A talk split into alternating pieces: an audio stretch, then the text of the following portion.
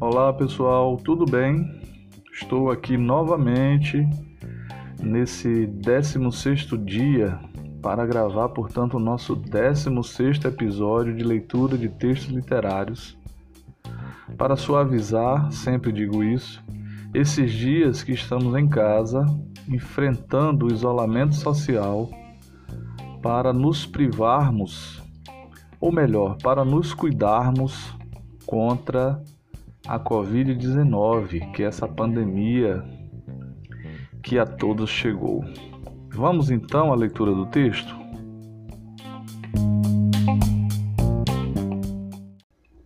Era uma vez um bando de ratos que vivia no buraco do assoalho de uma casa velha.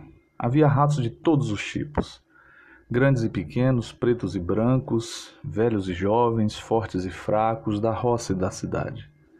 Mas ninguém ligava para as diferenças porque todos estavam irmanados em torno de um sonho comum. Um queijo enorme, amarelo, cheiroso, bem pertinho dos seus narizes. Comer o queijo seria a suprema felicidade. Bem pertinho é modo de dizer. Na verdade, o queijo estava imensamente longe, porque entre ele e os ratos estava um gato. O gato era malvado, tinha dentes afiados e não dormia nunca. Por vezes fingia dormir, mas bastava que um ratinho mais corajoso se aventurasse para fora do buraco para que o gato desse um pulo, e era uma vez um ratinho. Os ratos odiavam o gato. Quanto mais o odiavam, mais irmãos se sentiam. O ódio a um inimigo comum os tornava cúmplices de um mesmo desejo. Queriam que o gato morresse ou sonhavam com um cachorro. Como nada pudessem fazer, reuniram-se para conversar.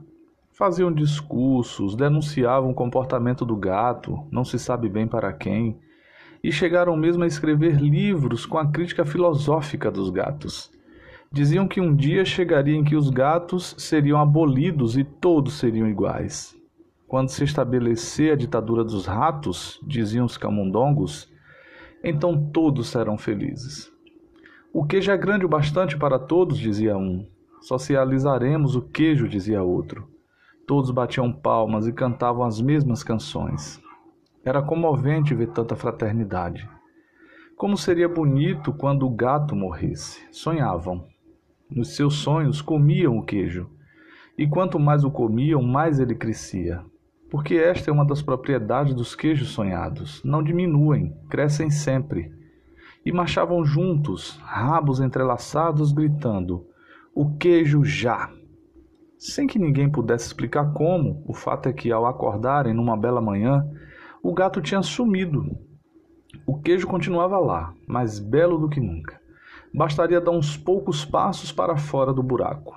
Olharam cuidadosamente ao redor Aquilo poderia ser um truque do gato, mas não era. O gato havia desaparecido mesmo. Chegara o dia glorioso e dos ratos surgiu um brado retumbante de alegria. Todos se lançaram ao queijo, irmanados numa fome comum. E foi então que a transformação aconteceu. Bastou a primeira mordida. Compreenderam repentinamente que os queijos de verdade são diferentes dos queijos sonhados quando comidos, em vez de crescer, diminuem. Assim, quanto maior o número dos ratos a comer o queijo, menor o naco para cada um. Os ratos começaram a olhar uns para os outros como se fossem inimigos. Olharam cada um para a boca dos outros para ver quanto queijo haviam comido, e os olhares se enfureceram. Arreganharam os dentes, esqueceram-se do gato eram seus próprios inimigos. A briga começou. Os mais fortes expulsaram os mais fracos a dentadas.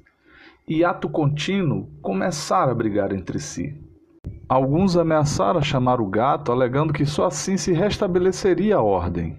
O projeto de socialização do queijo foi aprovado nos seguintes termos: qualquer pedaço de queijo poderá ser tomado dos seus proprietários para ser dado aos ratos magros, desde que este pedaço tenha sido abandonado pelo dono.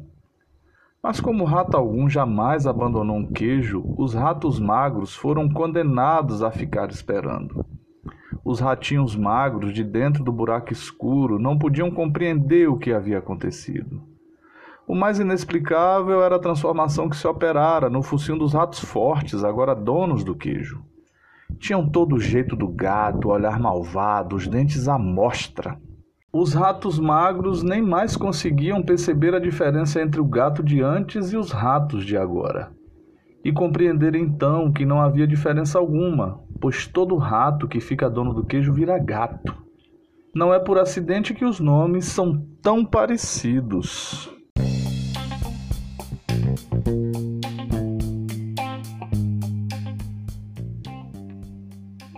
Esse texto é intitulado O Sonho dos Ratos e é um texto do escritor brasileiro Rubem Alves.